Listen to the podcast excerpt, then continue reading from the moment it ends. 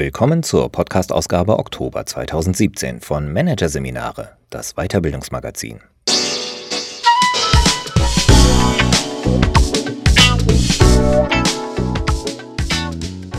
Weitere Podcasts aus der aktuellen Ausgabe behandeln die Themen Strategien für das Unerwartete, Antifragil führen und neue Unternehmenskultur gesucht. Macht's menschlicher. Doch zunächst Emotionen in Verhandlungen. Lass es raus. Von Sonja Andjelkovic. Gefühle haben bei Verhandlungen draußen zu bleiben, denn sie stören. So lautet die allgemeine Überzeugung. Tatsächlich erweisen sich Gefühle in Verhandlungen zumeist aber nur dann als störend, wenn man versucht, sie auszusperren.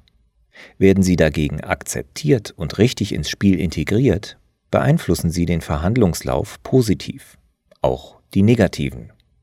Wer nicht verlieren will, darf nicht fühlen.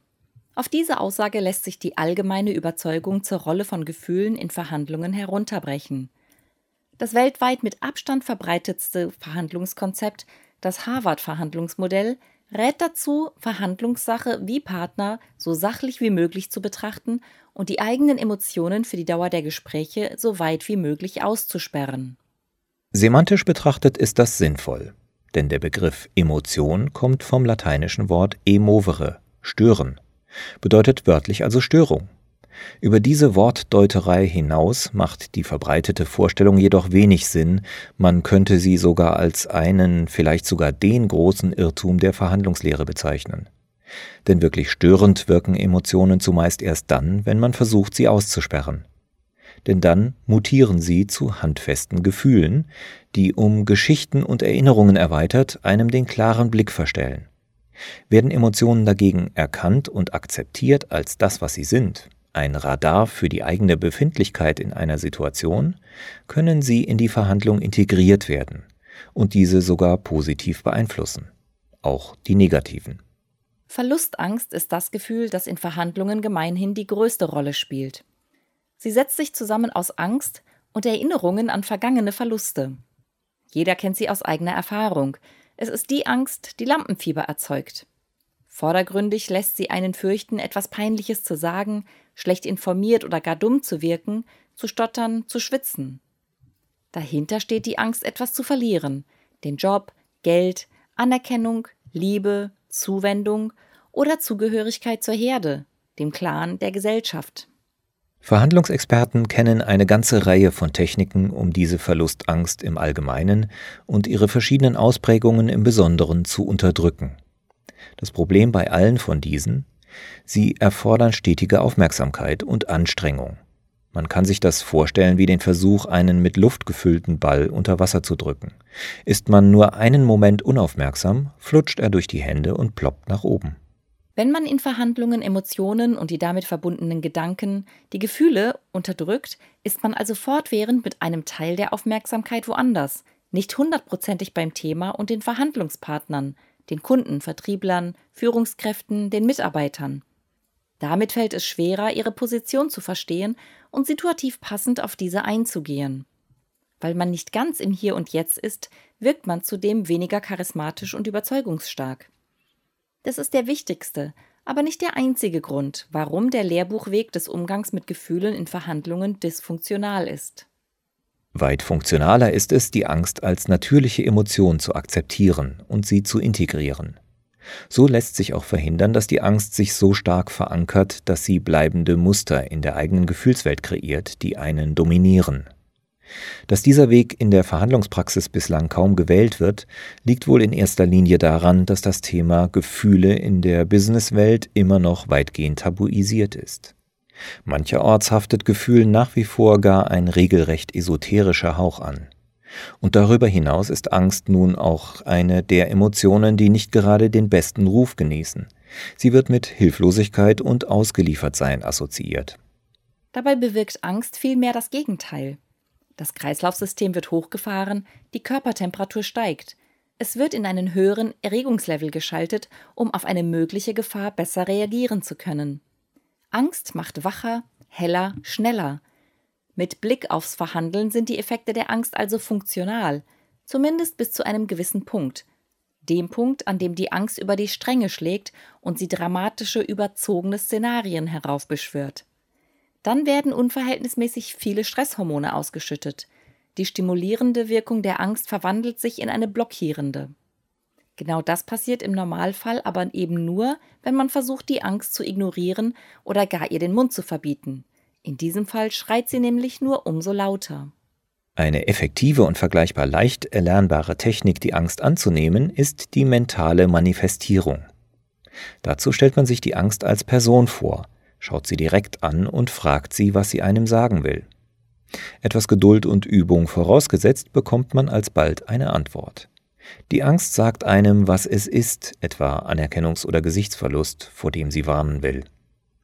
Der doppelte Effekt zum einen beruhigt sich die Angst, wenn sie gesagt hat, was sie zu sagen hat, zum anderen verliert sie dadurch, dass sie jetzt bekannt ist, sozusagen entmystifiziert ist, an Schrecken. Beides zusammengenommen lässt die Angst nicht verschwinden, sondern hält sie wahrscheinlich auf dem Niveau des belebenden Thrills.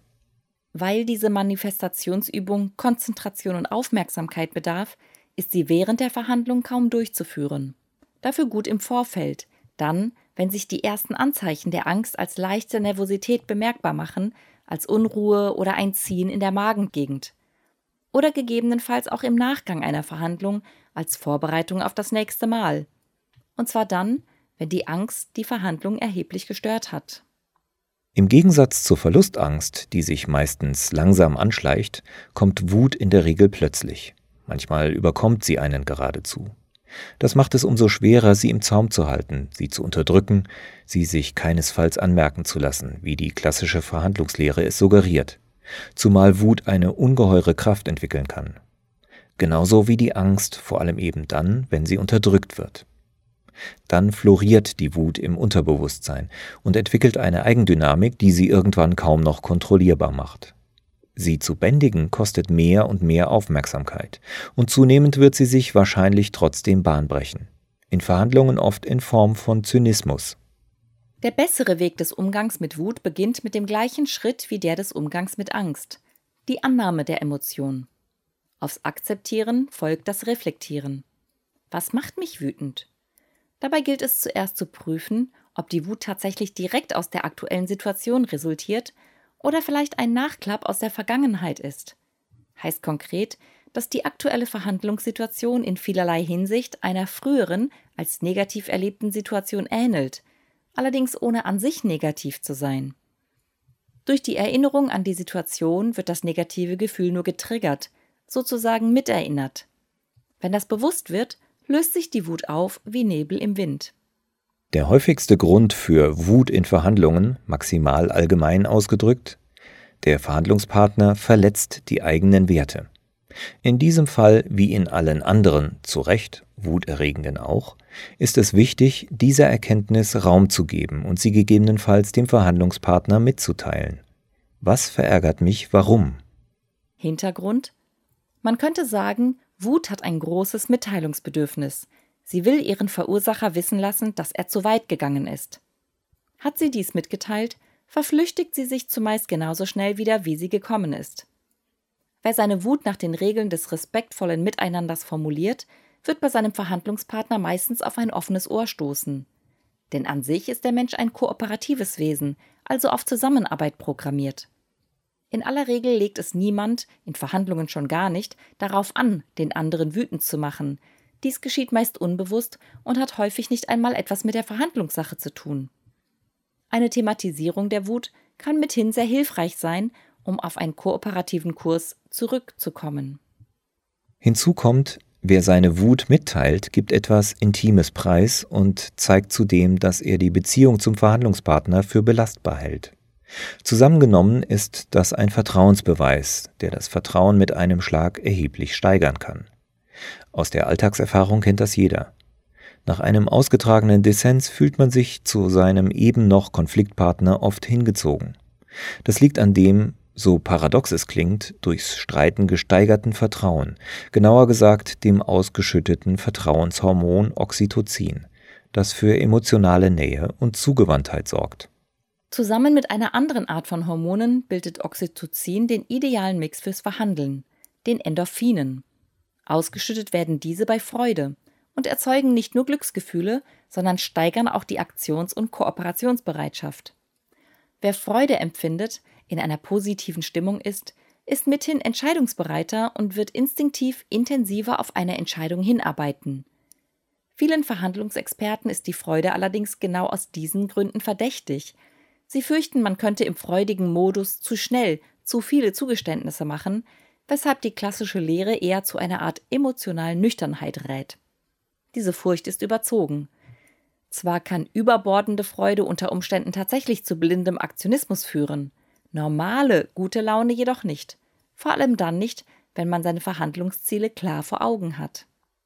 Diese gilt es, darin sind sich die Verhandlungsprofis jeglicher Schule und Denkrichtung einig, vorab zu formulieren, und zwar positiv, sodass sich aktiv auf sie hinarbeiten lässt. Zusätzlich ist es sinnvoll, sie zu visualisieren, genauer gesagt, sich vor der Verhandlung buchstäblich auszumalen, dass die eigenen Ziele in der Verhandlung erreicht wurden und gleichzeitig auch das bestmögliche Ergebnis für den Verhandlungspartner und alle anderen, die von dem Verhandlungsergebnis betroffen sein werden, etwa die eigene Familie oder die Kollegen. Auf diese Weise wird die Verhandlung vorab emotional positiv aufgeladen, was für eine positive Grundstimmung und damit eben auch größere Kooperationsbereitschaft in der Verhandlung sorgt bei einem selbst und damit auch beim Verhandlungspartner. Denn Gefühle sind ansteckend, besonders in so intensiver Interaktion wie einer Verhandlung. Verhandlungen erfordern also mehr als eine sachliche Auseinandersetzung und einen Willen zur Kooperation. Damit sie wirklich ergebnisorientiert geführt werden können, müssen die Emotionen, jene Gefühle, die den Menschen in seinem Wesen ausmachen, integriert werden. Daher gilt für erfolgreiches Verhandeln, Wer nicht verlieren und wirklich Win-Win will, muss fühlen.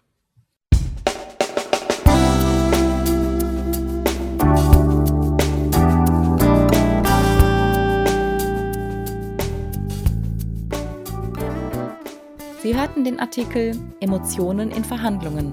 Lass es raus von Sonja Anjelkovic aus der Ausgabe Oktober 2017 von Managerseminare, produziert von Voiceletter. Weitere Podcasts aus der aktuellen Ausgabe behandeln die Themen Strategien für das Unerwartete, Antifragil führen und Neue Unternehmenskultur gesucht. Macht's menschlicher. Weitere interessante Inhalte finden Sie auf der Homepage unter managerseminare.de und im Newsblog unter managerseminare.de/blog.